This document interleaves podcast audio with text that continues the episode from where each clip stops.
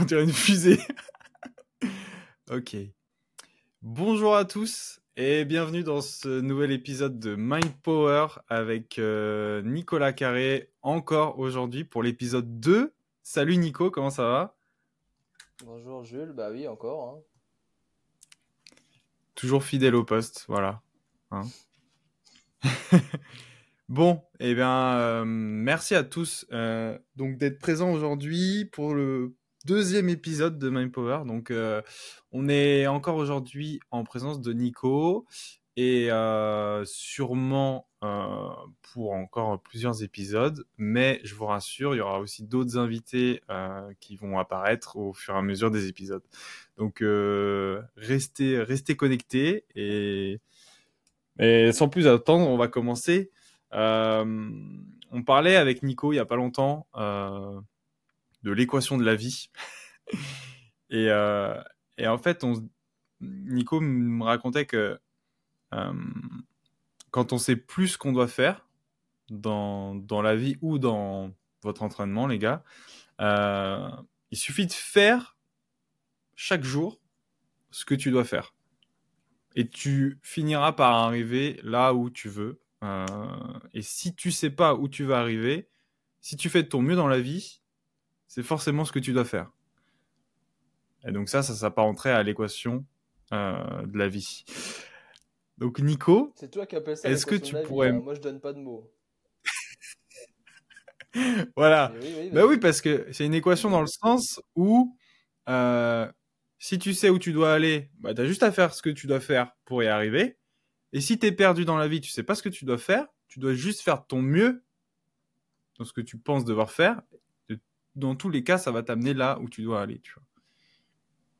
Et je trouve ça hyper intéressant parce que que tu sois perdu ou pas, tu as une solution qui est rentre dans l'action, fais des choses et ensuite il en découlera euh, ce qui doit en découler. Mais en tout cas, euh, la, la, recette clé, on va dire, de cette équation, c'est l'action. Et ça que je trouve hyper intéressant, c'est que à chaque moment donné dans la vie, en fait, ça avance quand tu es dans l'action. Bah, pas forcément. Enfin, oui, mais l'action, ça veut pas dire euh, si tu fais de ton mieux et que et que tu es léthargique dans ton lit et que c'est comme ça que tu fais de ton mieux, on va se dire il n'y a pas d'action. Sauf que si toi tu fais de ton mieux et tu sais que tu fais de ton mieux en étant comme ça, bah c'est bon. Et au final, c'est de l'action dans l'inaction. C'est ça qu'il faut pas confondre c'est que ça avance, étant donné que tu fais ton mieux, mais on va se dire, euh, souvent on raccroche l'action à ça bouge, il se passe quelque chose, euh, mais pas forcément. Puis c'est pareil dans les entraînements, hein. oui. c'est pas parce que il y a la bonne et la mauvaise stagnation, c'est ça aussi.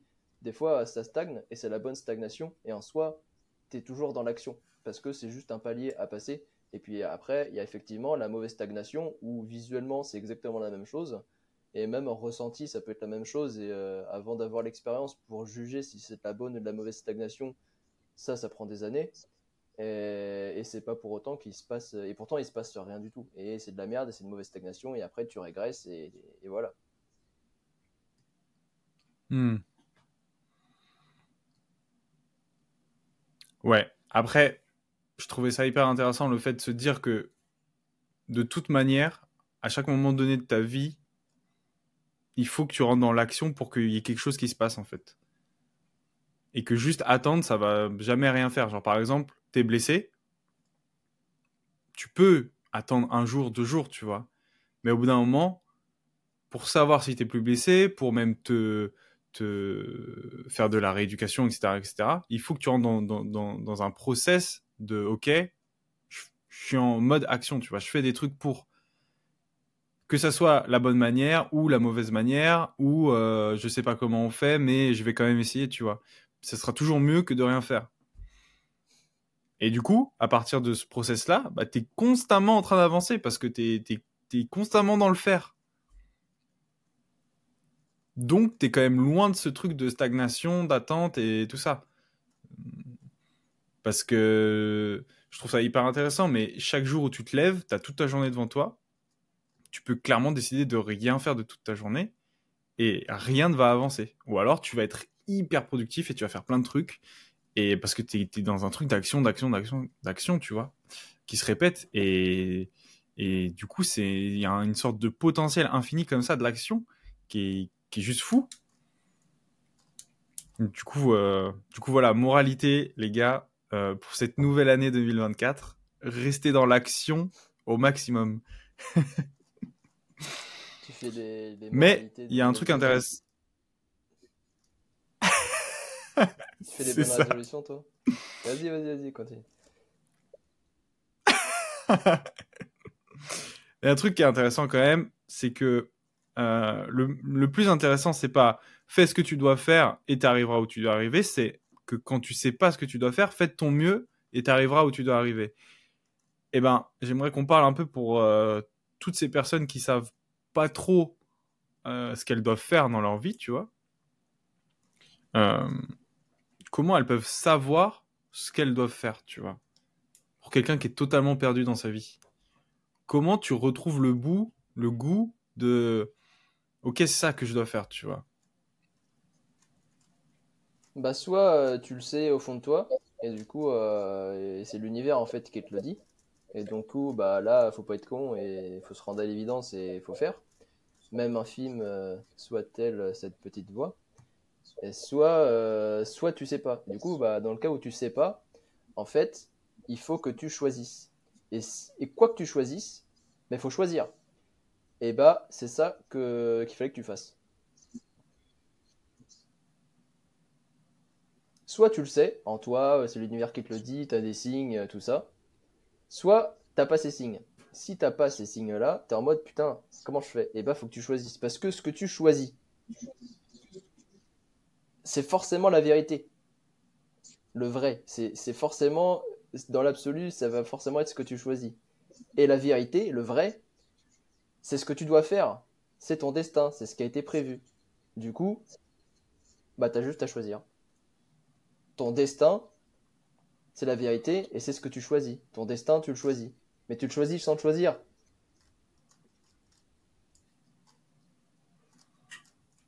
C'est tes choix qui, déterminent euh, tout ça, en fait.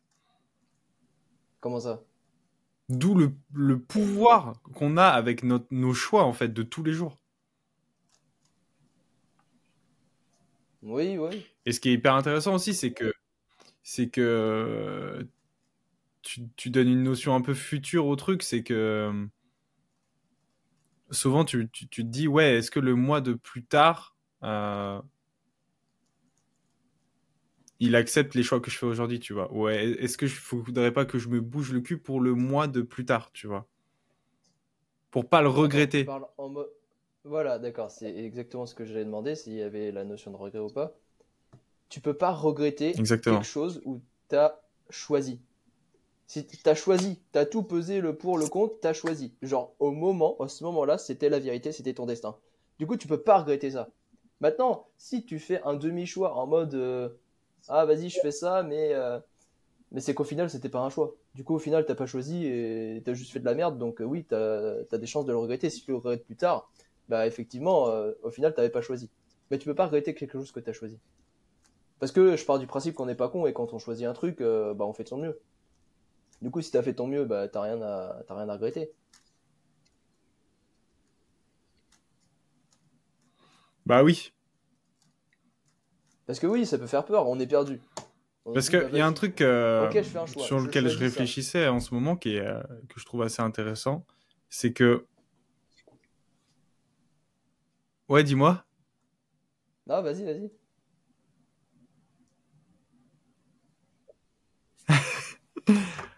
c'est qu'avec le temps, tu vois, on peut finir par se détacher de plein de choses.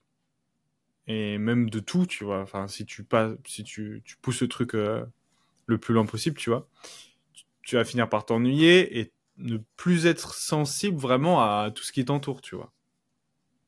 Ce qu'on pourrait appeler un peu euh, sagesse, d'une certaine manière, tu vois. Vraiment être détaché de tout, euh, être en mode bon, ok, la vie, la vie, c'est comme ça, c'est composé de tout ça, mais moi, je suis détaché de tout ça, tu vois. Émotionnellement, niveau ego, tout ça. Donc, ça t'amène vers un certain vide, tu vois.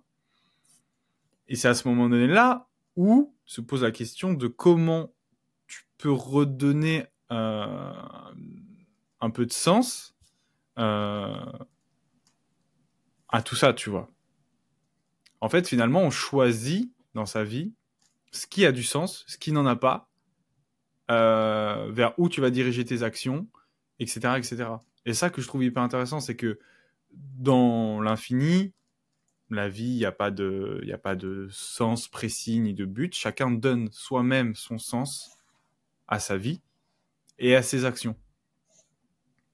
Et du coup, tout part d'un truc de choix, en fait.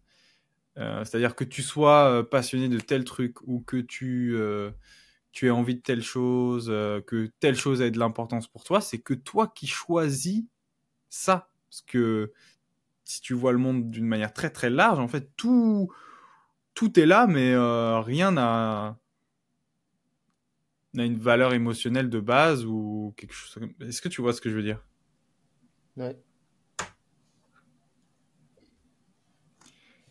ça hyper intéressant. Du coup, comment on peut réapprendre, une fois qu'on a pris ce recul-là, à décider, voilà, telle chose, je vais lui donner de l'importance, telle, telle chose va m'apporter du bonheur, ou etc. etc. Bah, tu choisis, c'est tout. En fait, je trouve ça. Ouais, mais je trouve ça intéressant parce que en plus, t'as l'expérience de la vie, du coup, euh, c'est encore plus facile. Vu que rien n'a de sens. Oui. enfin, non, ça dépend, je sais pas.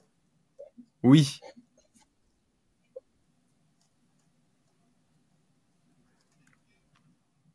Ouais, non mais je trouvais ça, c'est un, je partais un peu loin, mais mais euh, je trouvais ça intéressant parce que parce que souvent, on prend beaucoup de recul sur la vie on se dit, ah ouais, mais en fait, ça, ça n'a pas de sens, ça, ça n'a pas de sens, ça, bon. Euh, tu vois, tu sortes de tous tes affects et après, c'est juste toi qui décides de donner euh, de l'importance à telle chose pour vivre ta vie, en fait. Mais, mais est-ce que tout ça, c'est concrètement réel, tu vois? Est-ce que tu donnes un. Est-ce que tu retires vraiment des émotions et de, vers quoi tu choisis d'aller ou alors est-ce que c'est juste fake et euh, c'est juste pour passer le temps et, et, euh, et donner un certain sens à ta vie qui est en fait. Euh, enfin, bah, en fait, ça change rien, tu vois. Bah oui, c'est sûr que dans l'absolu, euh, rien n'a de sens. Donc soit tu comprends quel est le sens et le but de ta vie, donc là, bah, l'équation elle est complètement résolue. Mais ça, c'est, c'est quand même un sacré truc. Soit t'as pas compris encore ça. Du coup, euh, tu peux, si tu réfléchis là-dessus, tu forcément à la conclusion que tout ça, ça n'a rien de sens. Enfin, tu sais, quand tu meurs, euh, enfin, quand vraiment tu deviens tout et rien, euh, ça n'a pas de sens. Et du coup, bah, si t'as pas encore le sens et le but de ta vie, bah, choisir, ça peut peut-être t'aider à être moins perdu et à trouver du sens. Et au final, ça rejoint ce que je disais tout à l'heure. Hmm. Ouais, mais tout par des choix. Hein, c'est.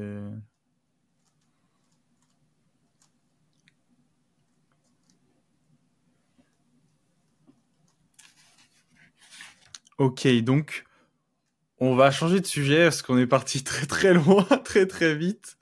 Euh, tout à l'heure, on parlait du EMOM,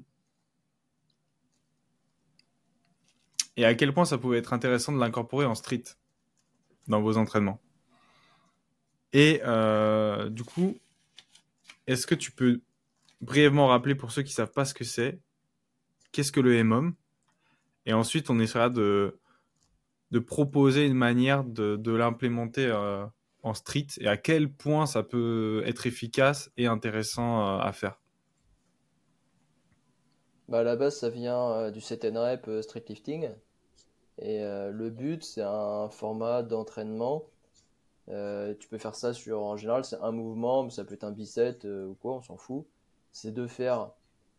Le truc de base, c'est tu laisses le chrono tourner. Et à chaque nouvelle minute qui passe, tu fais ton nombre de reps sur un mouvement donné. Le nombre de reps, il est fixe sur chacune des séries. Et tu fais ça pendant un temps donné. Du coup, étant donné que le chrono, tu le laisses tourner, ton temps de repos, une fois que tu as fini ta série, est fonction du temps que tu as mis à effectuer ta série. si je fais mes 10 reps en, en 10 secondes, j'ai 50 secondes de récup. Si je fais mes 10 reps en 20 secondes, j'ai 40 secondes de récup.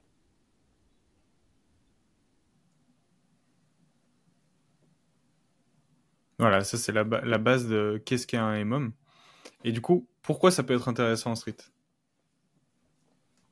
Eh ben, les MOM euh, et en CTN ça travaille à balle ton endurance, en mode ça te fait augmenter ton nombre de reps, euh, tout ça.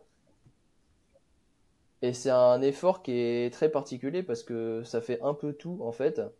Et ça te fait aussi augmenter ton nombre de reps en endurance de force en mode euh, bah, quand t'es lesté, et ça te fait aussi augmenter ton 1RM. En fait, ça te fait rendre un peu fort euh, partout. et du coup, bah, on, pourrait se dire, vas-y, on pourrait tester en street. Et du coup, c'est là où euh, bah, ça peut être un peu compliqué. Moi, à l'époque, je connaissais pas ce format-là d'entraînement, donc je peux pas, j'ai pas d'expérience là-dessus, je peux pas vous dire sur du sur des figures euh, de force, donc euh, les planches, le front, euh, tout ça. Et, mais du coup, mon avis maintenant, après coup, bah, c'est que ça peut être intéressant. Maintenant, c'est toujours pareil, il faut essayer, parce que tant qu'on n'a pas essayé, on peut pas savoir.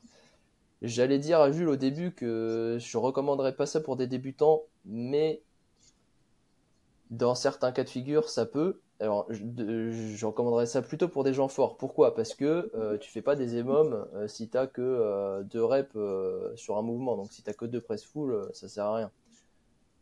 après, parce que le but de l'émom, c'est quand même de faire un minimum de reps. Genre au moins des 6-8 reps dans tes séries. Et puis après, ça monte jusqu'à, je sais pas, 15-20 reps quand t'es au poids de corps à vide, si t'es chaud. Et du coup, en partant de ça, genre les gens euh, qui sont très forts, l'élite, je sais pas, aller qu'à 12 presses planches, ils pourraient se dire, ok, je peux peut-être me faire un EMOM en mode, euh, je fais 3 presses, ouais, 3 ça a l'air pas mal, 3 presses par minute pendant 10 minutes. Donc ça permet de... La question du coup, c'est est-ce que ce qu'on gagne en CTN rep en mode, ça me permet d'augmenter mon nombre de reps, ça se retranscrit en street ou pas? Parce que le truc, c'est qu'en street, les nombres de reps max, ils sont pas hyper élevés. Genre 12 full press, c'est déjà euh, énorme en termes de perf, mais en termes de reps et de temps sous tension, c'est pas forcément grand. Euh, en tout cas, surtout en termes de reps, genre 12 reps, c'est que dalle sur un mouvement. Comparé au CTN rep, où là, on va chercher des max en one shot, en PU à 50, en dips à 100 et quelques. C'est énorme. Du coup, ça, c'est une première point d'interrogation. Et après, on va se dire, ok, même si ça, ça marche pas, étant donné que les hommes, ça te fait prendre en force, si tu prends en force sur tes presses, bah forcément, tu auras plus de reps après. Mais en même temps, pas tout à fait, parce que bah, bah pas tout à fait. Et puis, si ça se trouve, euh, ça va quand même marcher, mais en mode, la première presse, tu vas être très très fort, genre faire du lesté, et moi, ce que je faisais aussi, bah, ça a augmenté mon nombre de reps. Mais à un moment, il faut faire autre chose que du lesté pour augmenter ton nombre de reps. Et ce qui se passait en faisant du lesté, bah, c'est que mes premières presses dans les combos et tout, j'étais très fort. Et genre, j'ai refait les mêmes combos plusieurs temps après, avec le même nombre de max press, on va dire. on pourrait se dire, ok, j'ai le même niveau, j'ai mon nombre de, de max press qui est pareil, sauf que j'ai des capacités de force sur mes premières presses qui sont plus élevées auparavant, à combo égal. Donc le combo est plus clean, donc la perf est en soi plus grande. Parce que en ayant travaillé le lesté, j'ai augmenté ma force sur mes premières reps. Mais pas, mais j'ai pas augmenté mon nombre de reps max en soi. Il y a plein, il y a trop de trucs. Il y a trop de trucs. Tu veux dire que tu faisais des presses lestées? Oui. Tu veux, tu veux dire que tu faisais des presses lestées dans tes trainings euh, au début du training? Oui, mais genre, le... par exemple, j'avais un combo. Je sais pas, je vais dire un truc, euh, un truc con. Euh, planche, push-up, press, one arm flag. Planche 3 euh, secondes, presse négative, presse négative, et on s'arrête là. Bon, ça, c'est un combo. Il a une certaine forme. J'ai 10 press full. Je m'entraîne, le temps passe, 6 mois passent. Entre ces 6 mois, j'ai eu le temps de commencer le lesté. Mais j'ai pas gagné. euh, je suis peut-être à toujours 10 press full en max. On va se dire, bah mon niveau il est pareil si je refais ce combo là. Bah pourtant, non. Parce que ça m'aura fait prendre de la force. Mais étant donné que le nombre de reps il est déjà assez élevé pour des planches, euh, ta prise de force ça va pas te faire gagner grand chose. Du coup, c'est pour ça que mon nombre de press il est pas passé de 10 à 11. Par contre, mes formes se sont grave améliorées. Et j'ai gagné de la force au début et en mode dans mes mouvements. Du coup, sur mon même combo, bah, je vais être plus clean. Et tout ça pour euh, Hmm. on revient à Mais en mode et on se pose la question si ça euh, transfère les mêmes capacités en street lift que euh, en street. Bah, D'une certaine manière, ça serait logique parce que tout pratiquant de street, quand il commence à devenir fort et à taper plusieurs reps, du coup, euh, sur ce qui était à la base du RM et du one rep, genre euh, au début, tu es en mode bon, vas-y, je vais avoir ma première presse, ma première full push-up, etc. Quand ça commence à être des reps un peu plus. Le nombre de reps commence à être un peu plus élevé, tu te rends compte qu'en fait, tu pratiques un sport de d'endurance et qui se rapproche énormément du set and rep en fait. Juste que l'exercice de base demande bien plus de force, mais une fois que tu as la force nécessaire, ça reste du set and rep en fait. Et tu fais des push-ups, tu fais des, presses, mais tu les enchaînes, tu les enchaînes. Et en fait, au bout d'un moment, tu vas avoir des 10 reps dans chaque exo. Et, et forcément que faire du EMOM à, ce niveau-là, il n'y a pas de raison que ça marche pas et que ça soit pas aussi efficace que qu'en street lift. Bah, le postulat de base, c'est ça, c'est quand tu vois des Ryan qui fait, euh, je sais plus, 20, 25 ou 30 euh, front lever pull-up, bah carrément, euh, putain, c'est le niveau Mais oui. intermédiaire d'un mec qui fait du street lift qui a 25 ou 30 PU one shot. Donc, euh, et pour augmenter son max à ce niveau-là et même à, à moindre niveau, bah les mômes c'est un truc qui est vachement intéressant. Du coup, pourquoi pas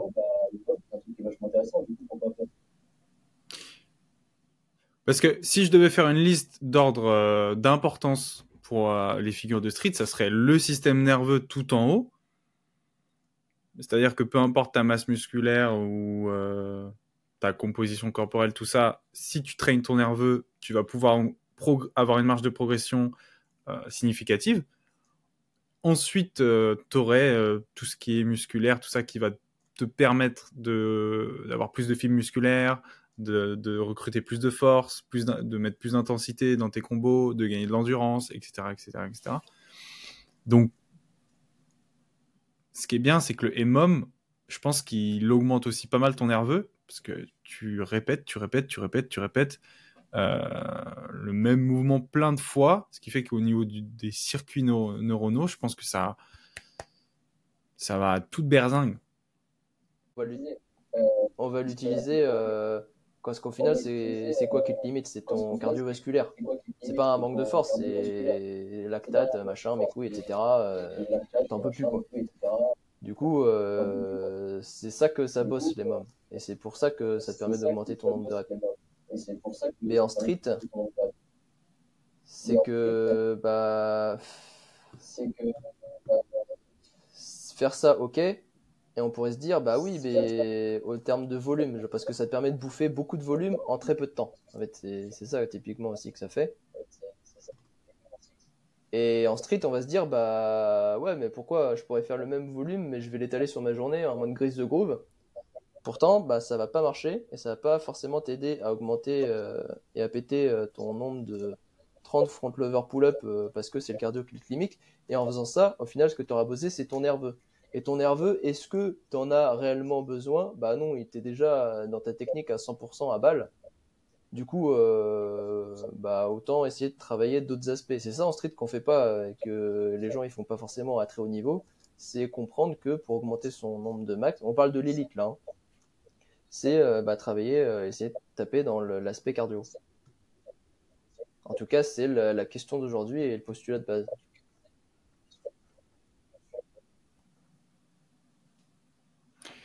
Par exemple, si on reste sur le EMOM, on est d'accord que c'est plus intéressant de l'apparenter à du renforcement et de l'intégrer plus vers la fin de tes trainings que vers du début. Si on part du postulat que c'est du renforcement euh, Non, c'est un truc que tu À haute intensité, mais- c'est pas du, c'est pas du renfort. C'est le premier truc que tu dois faire. Et c'est ça aussi, c'est le 80-20. C'est aujourd'hui 80% de ton niveau, c'est 20% de ta séance d'entraînement. Les 20 premiers pourcents de ta séance d'entraînement. Ou 90-10 ou 70-30, ce que tu veux. Parce que c'est ton jus primaire que tu dépenses qui est hyper important. Et c'est- c'est c'est ton premier 20% de ton entraînement, comment est-ce que tu vas le dépenser qui est hyper important? Et Ryan, il me l'a dit aussi, et moi c'est ce que j'avais vu, c'est que il faut, dès que tu prends la barre sur tes premières séries de front, que ce soit dans ta journée, que tu grises le groove, il faut que tu tiennes le plus longtemps possible. T'es là, t'es ok, tuck advanced, max hold, ah, je reviens en tuck, max hold, et après je fais des reps, et pas juste je m'arrête après avoir fait ça. Et moi, bah, c'est ce que j'ai fait au final euh, en planche, mais un peu différemment. C'est que je tenais max. J'ai tout le temps euh, fait mes, mes max jusqu'au sec, jusqu'à tomber par terre. Et même quand je pouvais plus, et ben je relançais derrière et je continuais. Et c'est le fait de faire ça et d'essayer de, de te buter. Donc c'est sûr, tu vas faire trois essais et ton training, limite, il est fini. Mais c'est ça qui marche. Il faut faire, mais c'est ce que je le dis, je le dis tout le temps, il faut faire le plus que tu peux. Et du coup, non, les mômes, c'est pas en mode renfo, c'est en mode, c'est le premier Bah oui. truc que tu fais, c'est ton jus primaire. Putain, mais t'imagines, tu t'arrives à ton training, tu fais EMOM, t'es terminé en 10 minutes. Ouais, bah ouais. Mais Flomarak, il en parle. Il est, c'est ce que je commence à capter, c'est que il... il arrive, il fait son EMOM, euh, ça dure 10 minutes, mais bah attends, mon tra- j'ai fait mon entraînement en 10 minutes. Mais oui, en fait. Ouais, Allez, allez voir, le... allez voir ce qu'il dit. mais- oui, oui, oui, j'avoue. c'est c'est abusé. Et oui, c'est ça. Et on est en mode, mais putain, mais non, mais je pensais qu'il fallait s'entraîner une heure, deux heures et tout. Euh. Bah, les mômes, euh, c'est puissant. hein. C'est puissant, mais en street, qui... disons que t'as un très bon niveau de street et que t'aimes faire des combos. Du coup, t'aimes combiner tes push-ups euh, dans tes trainings, faire euh, des presses, euh, 90, euh, peu importe. Mais à première vue, le MOM, tu vas pique un exo, genre soit presse, soit push-up, soit euh, un truc moins dur ou j'en sais rien. Mais du coup, si tu t'arrives, tu fais ton MOM, t'as, met- mettons, t'as, t'as dit presse, donc euh, t'as fait ton MOM presse, t'as terminé. Ça serait quand même intéressant de soit t'enchaînes avec un MOM push-up, ou alors, après tu changes, mais c'est intéressant dans ton training de, de, de, de faire les autres mouvements, parce que ça serait con d'être mort en 10 minutes et de pas pouvoir ta- taffer tes autres mouvements après, quoi. Moi, j'entends MOM, je me dis, ok, c'est du butage, tu vois, pour moi. Et que même si j'ai un, je sais pas, mettons j'ai 6 presses, je dis que je fais du MOM sur deux presses, euh, je suis tenté de le mettre vraiment à la fin de mon training, tu vois. Parce qu'au début, Bah, à la fin de training- ton training, ton max press, ça sera 3. Donc, comment tu veux faire 2 Et même, ça se trouve, t'auras plus que 2 presses max. oui, oui.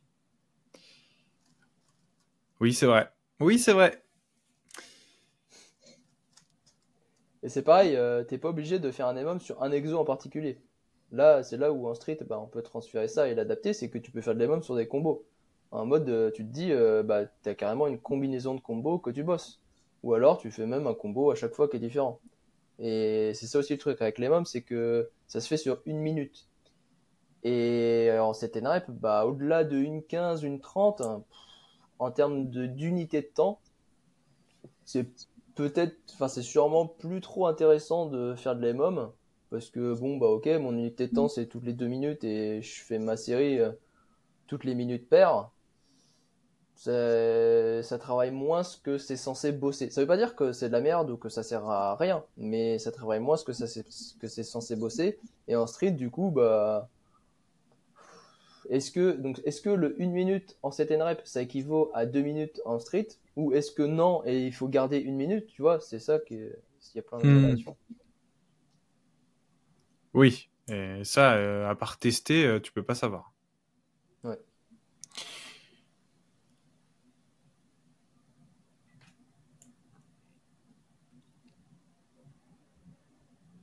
Après, genre, si en vrai, pour des débutants, si t'as pas le temps de faire du gris de groove euh, et que dans ton, t'as vraiment peu de temps d'entraînement, les mômes, c'est vachement bien parce que euh, tu laisses le chrono tourner. T'as pas à aller à chaque fois euh, redémarrer le chrono, machin.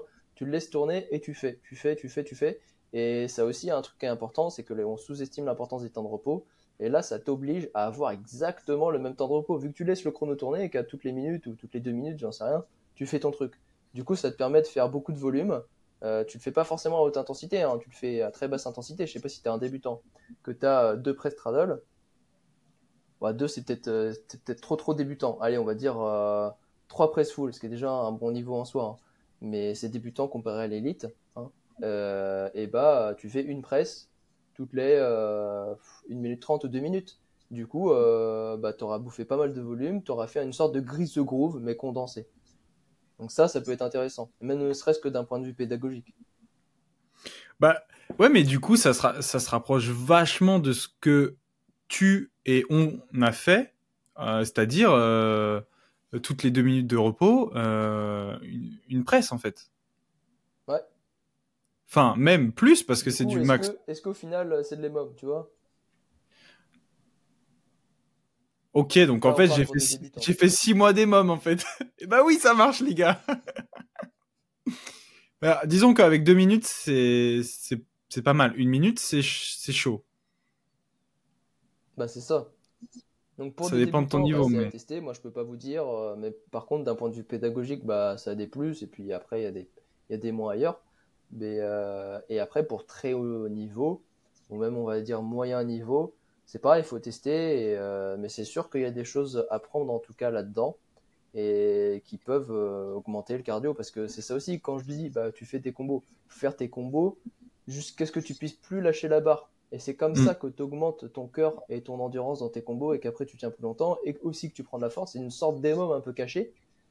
Et euh, on va dire que l'émum c'est ma méthode d'entraînement mais en plus structuré et un, un, peu plus intelligent et moins bourrin et en mode moins, moins tu te dis à chaque série je vais aller jusqu'à l'échec. Du coup, euh, ça pour le moral, c'est pas pareil non plus. Et voilà. Mais, euh, mais c'est hyper intéressant et je pense que c'est même la base de la prise de niveau en street. Hein. Vraiment, les gars, faut que vous donniez 100% sur chaque try et que, que faut qu'à la fin vous soyez KO en fait. Et à, la, fin de chaque série, euh, chaque try. Et même moi, j'ai remarqué mes pics de progression à chaque fois, c'est ça. C'est pas ton max c'est genre deux secondes et tu fais tes deux secondes, tu lâches. Non, tu te remets en en LC, tu relances, tu, tu forces jusqu'à ce que t'aies plus ta tuck, tu relâches et hop, tu refais cinq minutes après. Et, et pareil en front, pareil en tout ça, tu vois. Le seul, le seul autre truc, c'est l'équilibre, peut-être. Euh, là, il n'y a pas vraiment besoin parce que de toute façon, tu vas pas arriver à un moment où. En fait, c'est soit tu vas perdre l'équilibre, mais c'est rarement un moment donné où tu plus zéro force, tu vois. Mais, oui, poussez votre nerveux au max et vos limites. Et c'est le fait de pousser ses limites à chaque training au max que le training d'après, bah, ta limite, elle a été repoussée un peu plus loin. Ah, attention, on n'oublie pas Jules, à condition de récupérer. Parce que si tu fais ça et que ton prochain entraînement c'est dans une semaine et que tu as mis six jours à récupérer, ça sert à rien. C'est la régularité qui compte. Oui. Il faut. Attends, c'était quoi? Je t'avais dit, il faut s'entraîner le plus fort possible, le plus longtemps possible, mais le plus régulièrement possible. Si tu mets ton intensité max, tu fais tout le temps ton mieux, et que pour t'entraîner au moins 5 fois par semaine, il faut que ton entraînement il dure 20 minutes, tu t'entraînes 20 minutes. Et après, tu vas progresser, tu vas pouvoir t'entraîner 6 fois par semaine, puis 7 fois par semaine, et après, tu vas pouvoir passer à, je sais pas, une demi-heure, peut-être 35, euh, 40 minutes d'entraînement. Et, mais tu vas retomber à 4-5 jours d'entraînement par semaine. Il faut pas moins que 4-5 jours d'entraînement par semaine. Et puis après, tu vas progresser, puis 6 jours, puis 7 jours, puis après, tu vas réussir à faire une heure 4 euh, fois par semaine. Et puis petit à petit, comme ça, en fait, ton temps d'entraînement, il va augmenter. Mais c'est pas le temps d'entraînement qu'il faut chercher à augmenter. La priorité, c'est la régularité et c'est s'entraîner au moins 5, 6, 7 fois par semaine. Bah, ça, c'est hyper intéressant. Du coup, c'est euh, ce que j'appelle la gestion d'énergie, en fait, sur le, le long terme. Et, mais c'est un truc que je trouve qui est peut-être le plus dur parce qu'il faut arriver à se connaître soi-même. Donc, comment tu récupères, quel est ton milieu dans lequel tu évolues, tu récupères, tu dors, tu manges, comment ça se passe? Et ça implique une certaine régularité, que ce soit niveau côté récupération, mais niveau entraînement aussi. Par exemple, je me prends un exemple. Là, je viens de reprendre.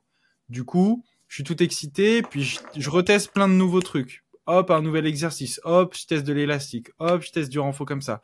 Hop, là, je vais me finir en 7 mon rep, etc., etc.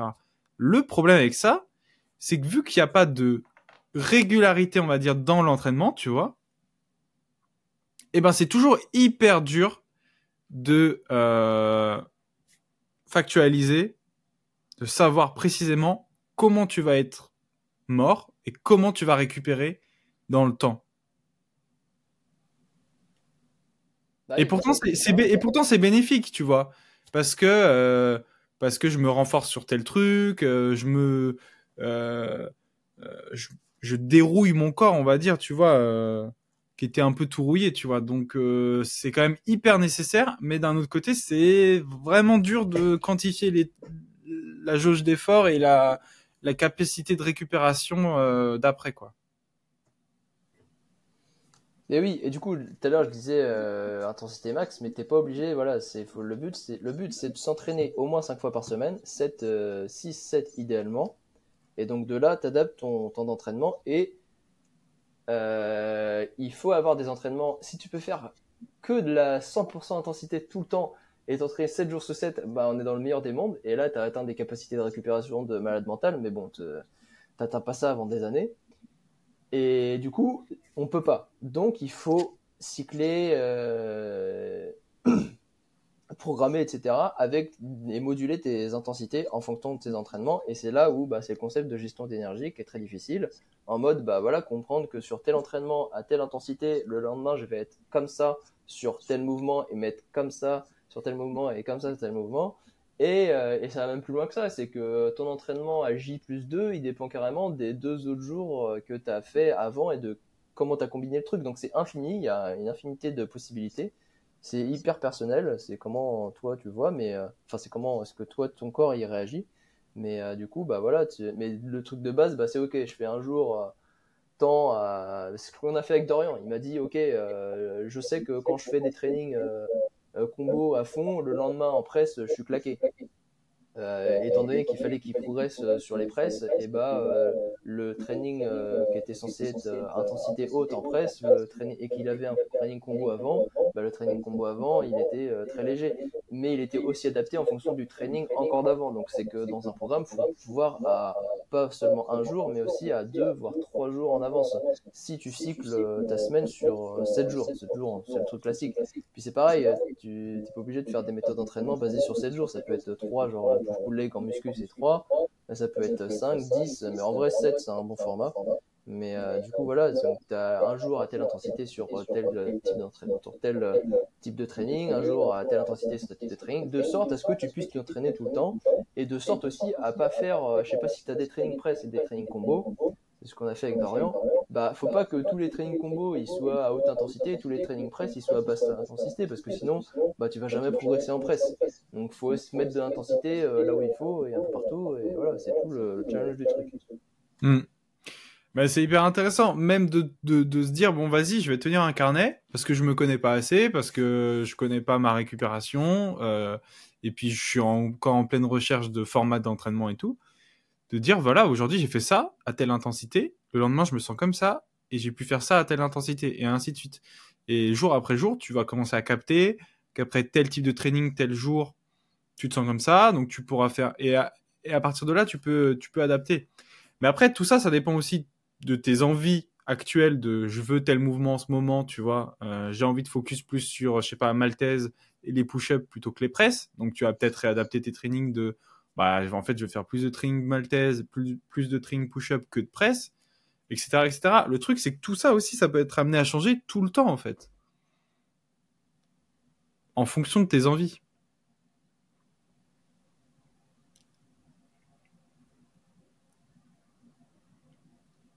Bah ouais, c'est tout le tout le truc. Mais la base, faut que vous arriviez à vous entraîner au moins 5 fois par semaine. Le temps, on s'en fout. C'est 20 minutes, c'est 20 minutes. Si c'est une heure, c'est une heure. Et après, Mm. bah ouais, l'idée de noter et tout, machin, c'est bien. Ce que tu dis avec un carnet, euh, ça te donne une base et après tu peux un peu plus comprendre comment ton corps il fonctionne et, et après tu peux adapter. Du coup, là, j'ai bien envie de rebondir sur un, sur un sujet. Je suis parti, euh, je suis parti trois semaines au Japon, euh, pour ceux qui savent pas, le mois dernier. J'ai eu la chance de faire un peu d'escalade là-bas, euh, et j'ai été bien choqué du niveau, et surtout de la différence de niveau entre les Japonais et les Européens. Je les ai trouvés bien plus forts, et leur niveau de base est plus élevé que notre niveau de base en France, en tout cas. Donc j'ai forcément fait le lien avec le street, ce qui est à peu près pareil. On peut à peu près observer partout que euh, les pays asiatiques, de manière générale, euh, sont plus forts, ont plus d'élus que, euh, que les pays européens. Et je voulais savoir un peu ton opinion là-dessus, Nico. Est-ce que tu as, as, déjà réfléchi? Est-ce que tu as déjà observé ça? Est-ce que tu as des pistes de réponse là-dessus? Bah, ça rejoint aussi un peu ce que je disais sur le podcast d'avant, c'est euh, il y a plusieurs choses. C'est euh, la population dans un pays qui est beaucoup plus grande que dans un autre. Donc, euh, ce, cet autre pays, est-ce que l'échantillon, il est représentatif ou pas de la population? Est-ce que quand tu vas au Japon, tu vois plein de gens, tu as l'impression que le niveau moyen, c'est ça? Alors qu'en fait, c'est juste parce qu'il y a beaucoup, beaucoup, beaucoup de gens qui pratiquent. Et du coup, euh, bah, soit il est biaisé dans un sens, soit il est biaisé dans l'autre sens, en mode c'est en France que, euh, au final, vu que l'échantillon il n'est pas assez représentatif, tu te fais un mauvaise idée du niveau moyen. Et au final, le niveau moyen il est plus élevé que ce que tu penses en France, donc au final, ils sont équivalents aux deux. Donc ça, c'est une chose. Bon, je pense que euh, effectivement, le niveau moyen asiatique il est bien plus élevé qu'en France. La deuxième chose, c'est l'aspect culturel. Euh, bah forcément, si euh, dans un pays où c'est un sport que tu as l'habitude d'être pratiqué et que dans un autre ça n'a pas du tout l'habitude d'être pratiqué, même si d'un point de vue statistique on a des bons échantillons, bah forcément que dans le, dans le pays où c'est culturel, euh, les gens seront plus forts. Et troisième truc, c'est l'aspect génétique. Est-ce que entre les Européens et les Asiatiques, en termes de génétique, d'épigénétique et de bah, de longueur de segment, euh, tout ça, machin. Plus c'est lié à l'aspect culturel aussi au niveau de l'épigénétique. Euh, ça fait que euh, bah, il y a des différences là-dessus. Voilà, c'est les trois trucs auxquels je pense.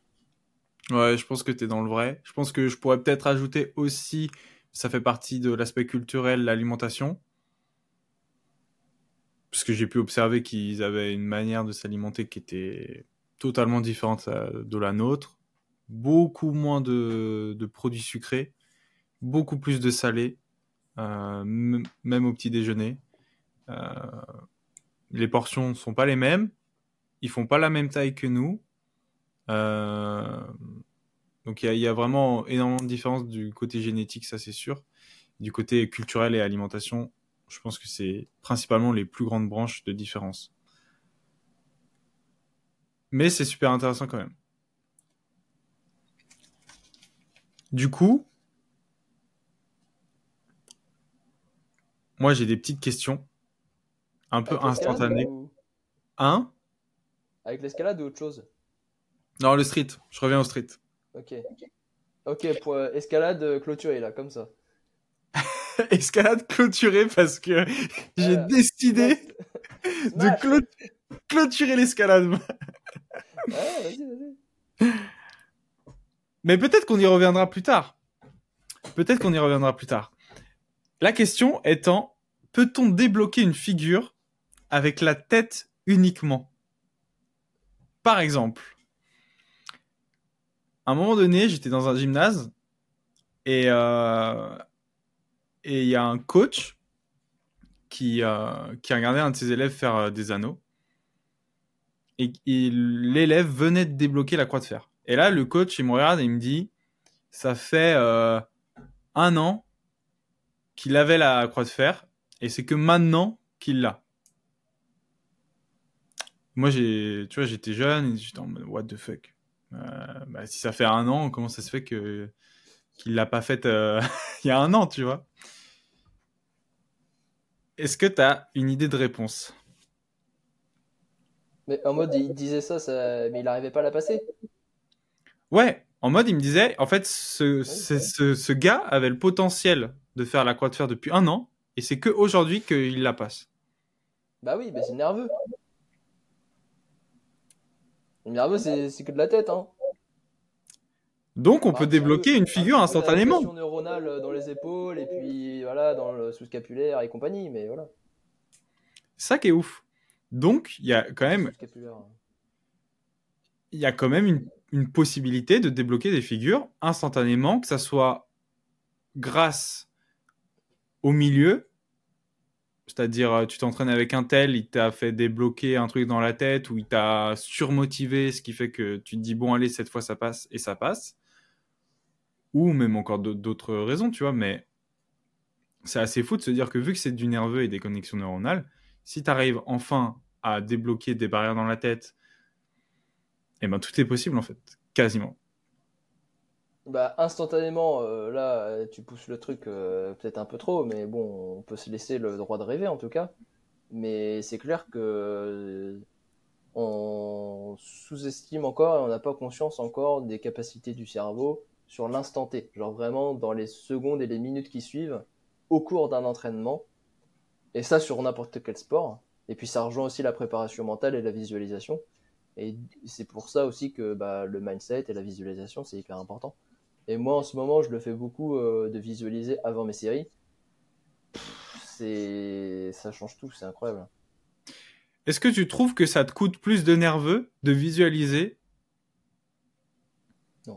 C'est gratuit. Vraiment, hein, c'est ce que je disais aussi dans. Bah, je le disais dans le podcast précédent sur les visualisations. J'avais les deux types, les types de visualisation. C'est un truc, c'est vraiment, c'est gratuit, ça te prend pas de jus, c'est prends du plaisir à le faire, euh, c'est que du plus. C'est vraiment, c'est un cheat. Hein. Parce que par exemple, il y a un truc que je trouve hyper intéressant, c'est que il y a des moves sur lesquels j'arrive à me visualiser les avoir et les faire, et en de manière générale, quand j'arrive à les visualiser, je, peux les faire, les passer instantanément durant le training. Il y a d'autres moves où un nombre de reps plus élevé, je vais pas réussir à me visualiser en train de le faire. Et quand j'arrive pas à visualiser, généralement c'est que j'ai pas le mouvement. C'est assez fou. Mais euh, c'est 100% vrai pour moi, tu vois si je me visualise en train de faire telle maltaise au sol de cette manière-là, de la presse et, tout, ben, je peux la faire. Si j'arrive pas, je sais que ça lèvera pas. Mais c'est pas pour autant qu'il faut pas visualiser. Hein. Oui, bien sûr. Mais je veux dire, du coup, c'est un. Tu vois, il y a, un certain lien, je pense, entre la capacité de visualisation et la capacité de faire. Comme on dit, il faut voir avant de faire. Oui, parce que je disais aussi dans. Dans. Euh, ouais, c'est. Ouais. Mais c'est les qualités que j'avais, c'est que j'avais beau pas savoir faire le mouvement, j'arrivais très bien à le visualiser. En contraction, activation, tout ce que tu veux, etc. Ce qui n'est pas forcément le cas euh, tout le temps, ce qui est même rarement le cas. Du coup, euh, bah forcément, sur les mouvements que t'as pas, bah comment est-ce que tu veux visualiser le truc correctement? C'est très difficile. Mais même si tu le visualises mal, et que tu as du mal à le visualiser, fais-le quand même. C'est que du plus. Oui, puis comme tu disais, tu as toujours su quel était ton potentiel et ton niveau et jusqu'où tu allais aller. Oui, je savais que j'allais le faire. Et vu que c'était évident et que tu l'avais en tête, oui, et eh ben en fait, il fallait juste faire. On en revient au début de ce podcast. Eh oui les mecs. quand tu sais où tu veux aller, ce que tu veux, t'as juste à faire et ça va arriver en fait. Le fait de faire. Ça va arriver, je sais pas, je sais pas. Mais en tout cas, sur le moment, bah c'est tout, c'est tant mieux. En tout cas, tu fais ce que tu dois faire pour. Oui, voilà. Vu qu'on est vraiment dans les figures, tout ça, j'en profite pour la question du podcast que je vais essayer de poser à chaque invité à chaque épisode. Euh, une question un peu de spécificité, c'est-à-dire que euh, l'athlète va choisir un mouvement euh, qu'il affectionne particulièrement et décide d'en parler un peu et de donner ses conseils perso, ses ressentis perso sur ce mouvement qui pourrait vous intéresser et vous aider. Si vous voulez, obtenir ce move. Nico, je te pose la question et je te laisse choisir ton move et euh, ce dont tu as envie de parler et de donner, de partager. Je faisais que des presses, mon gars, dans ma vie. J'étais un zinzin de l'entraînement. Euh. mais en vrai, j'adorais ce mouvement-là. C'est pas forcément une figure à part entière ça peut être considéré plus comme une transition qu'autre chose. Mais... mais moi, le truc que j'ai le plus bossé dans ma vie, c'est les presses. C'est les presses et les holds. Du coup, euh, parce que c'est les bases, euh, bah, les presses, c'est la base et les combos, c'est la base de tout, des entraînements, c'est la base des planches. Sur ça, tu progresses pas. Si tu progresses en planche, bah, tu progresses en planche, mais tu peux pas progresser en planche sans progresser en presse. Du coup, ouais, les presses, euh, qu'est-ce que je peux dire? Bah, faut faire tout le temps du mieux que vous pouvez. Et techniquement, bah, ouais, euh, de toutes les planches, j'allais presque dire que c'est euh, le truc de planche le plus technique qui existe. Et on se rend pas compte. Surtout la négative de tout. De, ça paraît con, hein, t'es en stand et tu descends en planche, ben, tout ce qui se passe et toutes les, les activations et la technique qu'il faut, c'est un truc de malade. J'avais fait quoi? Je sais pas, j'avais fait Maltese de doigt, il y a moins de technique que, que négative planche. Il y a quoi? Il y a moins de technique euh, dans une push-up qu'une négative planche. un one arm flag, c'est de la merde. Enfin, je sais pas, euh, c'est, je, vous dis, hein, si vous voulez résumer mon, ma carrière de strict, c'est des presses. Et des conseils, euh, bah après voilà, c'est toujours pareil, c'est faire du mieux que tu peux et euh, faut pousser de la bonne manière. C'est pas parce que ta forme elle est claquée que c'est pas bien. Et pousser de la bonne manière, bah soit tu arrives à le sentir, soit c'est quelqu'un de plus expérimenté et un œil extérieur qui te le dit. Mais voilà, si tu pousses de la bonne manière, euh, bah c'est bon, ça va faire que s'améliorer. Et je vous dis, vous n'avez pas fini avec la technique euh, sur les négatives en presse. Donc les gars, travaillez vos négatives, ça va vous donner énormément de force. Ne négligez pas, parce que vous avez beau être super fort en presse, si vous n'avez pas de négatif, vous n'allez pas pouvoir enchaîner les presses. Non, mais attends, t'as pas de négatif, tu peux enchaîner les presses. Non, mais je te parle de faire une négative strict form. C'est pour ça que c'est extrêmement technique. En mode, euh, bah, tu sais, on cherche, j'ai toujours cherché à continuellement améliorer ma forme.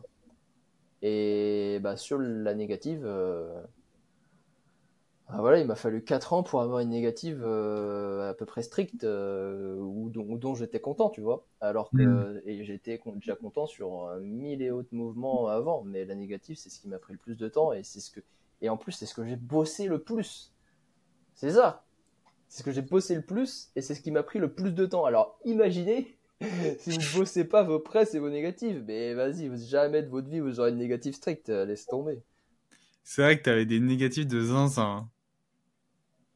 Bah, d'être en stand et de négative et d'enrouler ton, ton dos et de placer tes, tes lombaires avec la rétro tac comme ça bien, bah, ça m'a pris 4 ans quoi.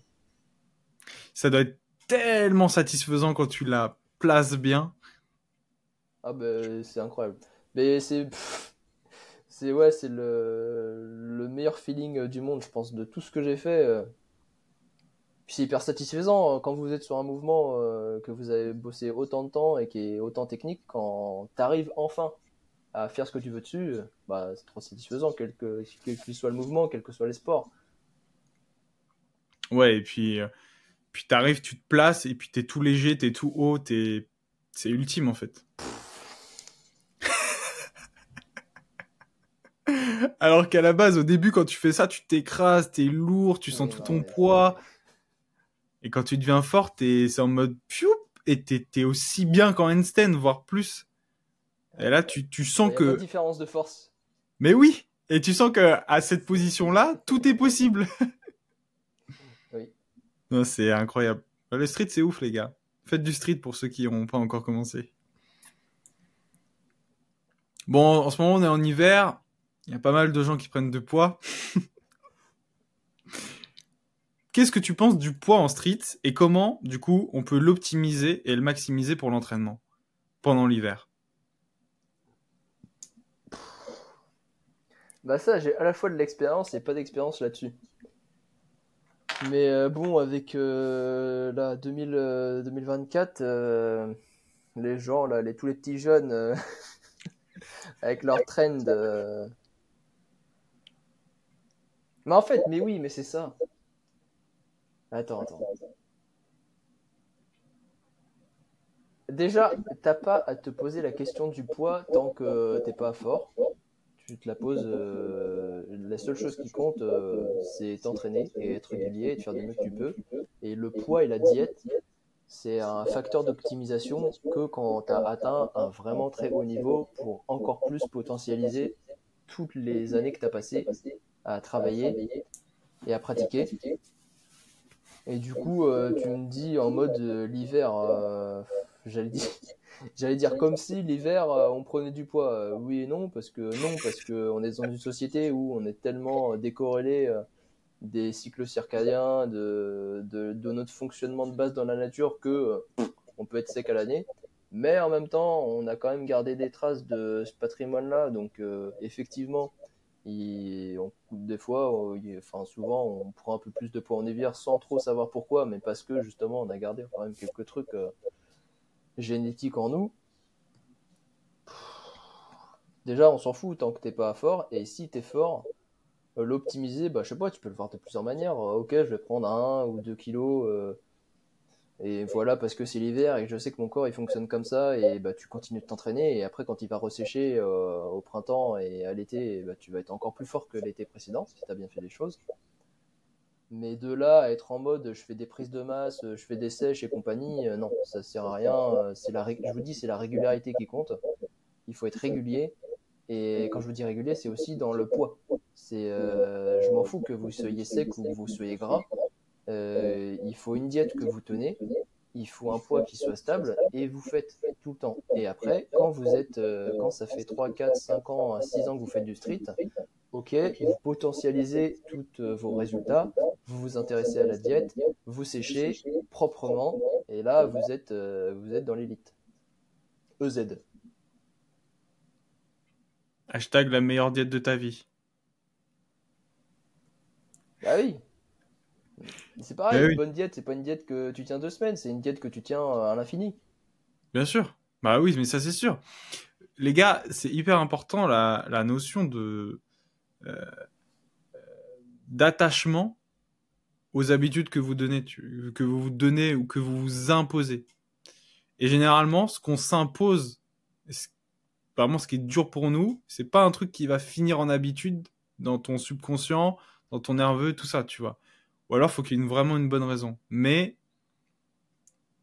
prenez du plaisir dans tout ce que vous donnez comme habitude dans la vie, tu vois. Moi, je sais que ça, c'est ce qui fait que l'habitude va marcher ou pas. S'il y a aucun plaisir et que c'est juste du même c'est même plus une histoire de discipline parce que je sais ce que c'est être discipliné euh, etc.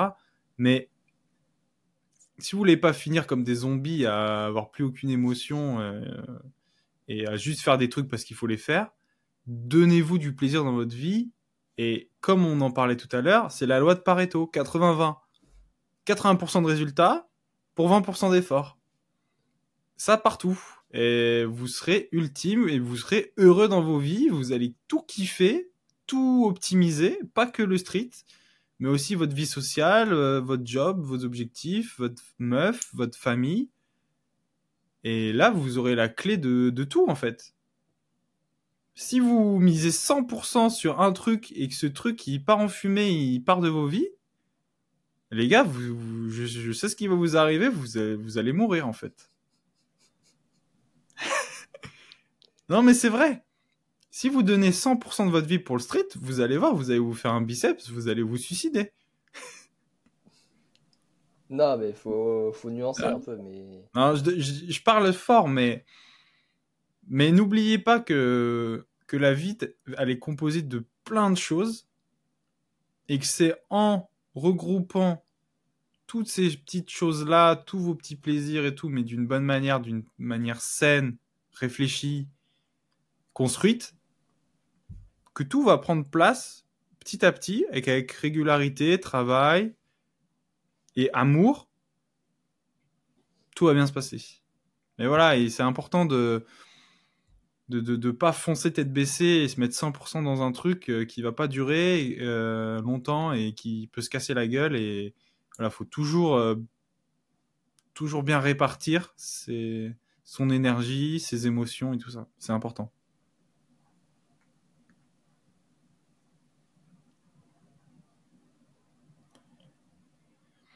d'ailleurs pour, pour ceux qui sont blessés qui reviennent d'une blessure comment on réaborde une blessure? Toi, tu t'es déjà blessé, Nico, ou pas? Euh... bah, Pas des grosses blessures, mais oui, j'ai déjà eu quelques trucs. Je me rappelle d'un d'un poste d'un poste que tu avais mis, je sais plus du tout de quand ça date. Et dans le poste, t'expliquais que tu t'étais arrêté un tel nombre de semaines et que tu avais mis le nombre de semaines en question plus 1 ou plus 2 pour retrouver ton niveau. En presse et en push-up, enfin un truc dans le genre.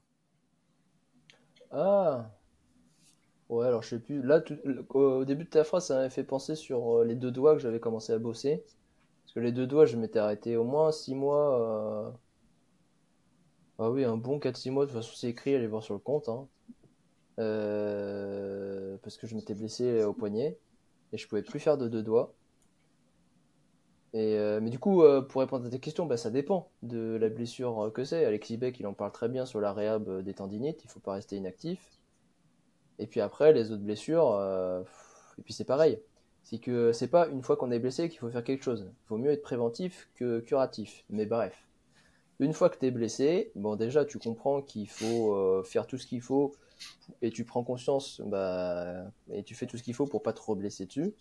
Et du coup, bah, ça dépend des, blessures t'adaptes ton entraînement, mais c'est pareil, il faut, faut surtout pas être euh, dans l'inaction, il faut faire, il faut te documenter, il faut comprendre pour pas trop blesser, pour t'améliorer, te rendre plus fort sur cet endroit-là, et voilà quoi.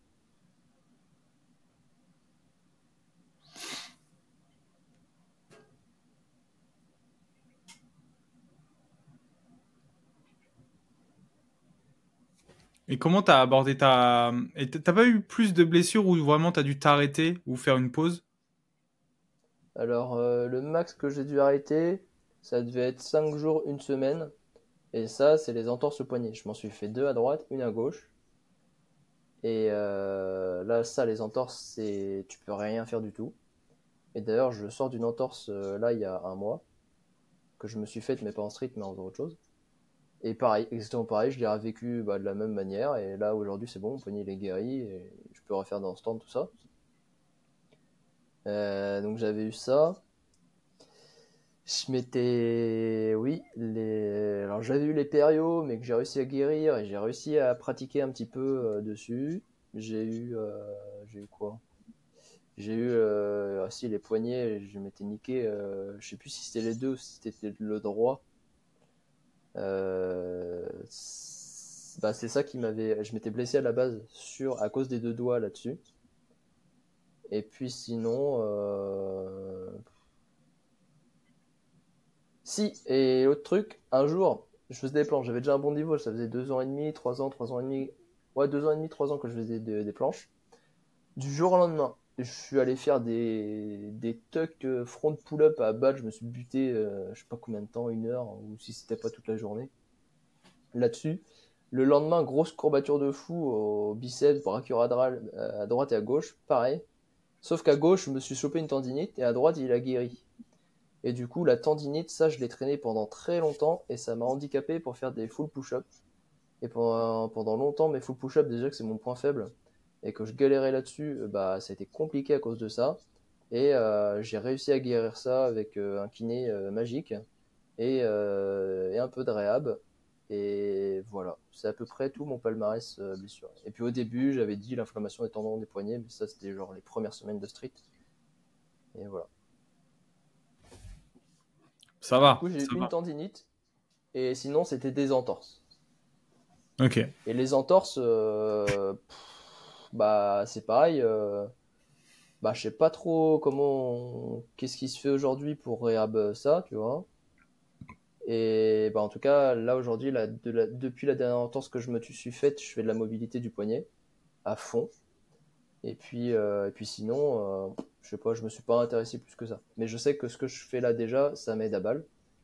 Euh, et, et le truc à l'époque, c'est que l'entorse, c'était instantané. En mode, euh, à chaque fois, c'était sur un hold plus press max. C'était le premier hold de ma séance. Parce que ce qui se passe sur tes hold plus press, c'est bah, tu t'écrases en hauteur.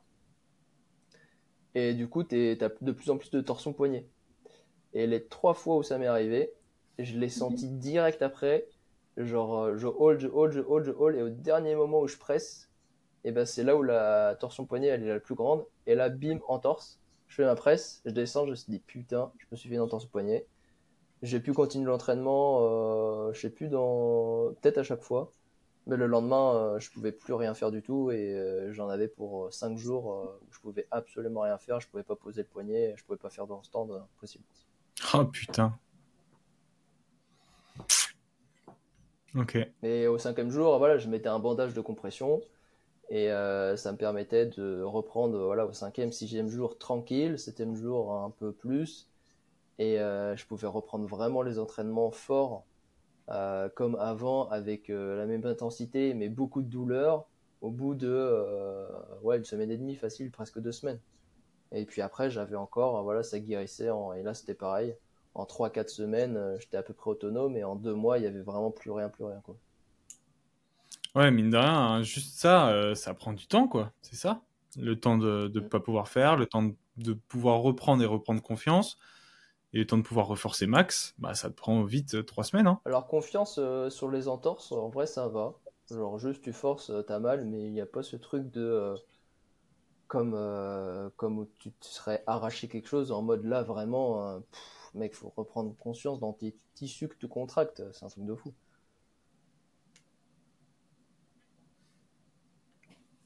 Là, bon, c'est une entorse, j'ai moins de mobilité, ça chauffe, euh, truc, mais ok, je connais, tu vois, ça fait juste mal et. et mal, quoi. Mais c'est pas, ça va, en termes de confiance, euh, je me- je m'en foutais un peu, ça, j'arrivais à forcer, quoi. Hmm.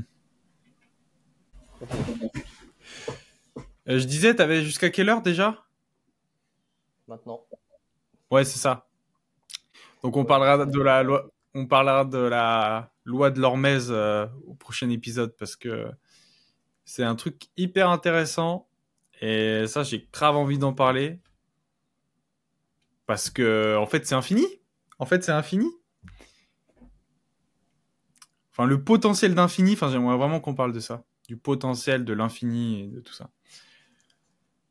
Bon, eh bien, on arrive à la fin de ce podcast. Euh, merci à tous euh, si vous êtes restés euh, jusqu'à la fin.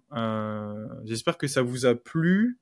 La qualité des, des podcasts va augmenter d'ici quelques semaines parce que j'ai encore des petites galères de connexion d'internet, tout ça, tout ça. Mais à partir du prochain podcast, je peux vous assurer qu'il y aura une meilleure qualité audio et vidéo surtout. En tout cas, merci d'être là. Merci Nico d'avoir été présent. Bah ouais, hein, toujours un plaisir. Moi, je suis là.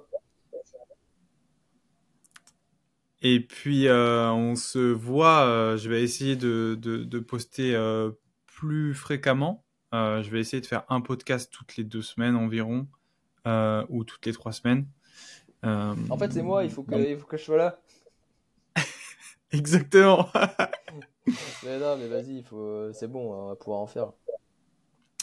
Mais en tout cas, nous, on prend vachement de plaisir à, le faire. hein, euh, euh, voilà, en fait, c'est parti, c'est parti on s'appelait, euh, puis on s'est dit putain, c'est un peu intéressant ce qu'on dit, ça pourrait peut-être intéresser d'autres gens. Donc, donc si ça vous plaît, franchement, n'hésitez pas à partager le podcast à vos potes, euh, à mettre une note, ça pourra toujours mieux le référencer.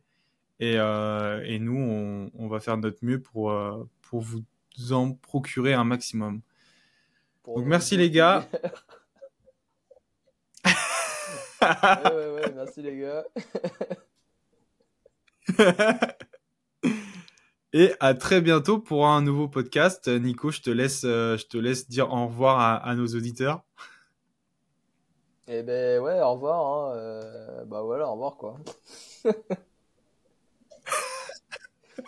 Allez, salut. euh, voilà, allez.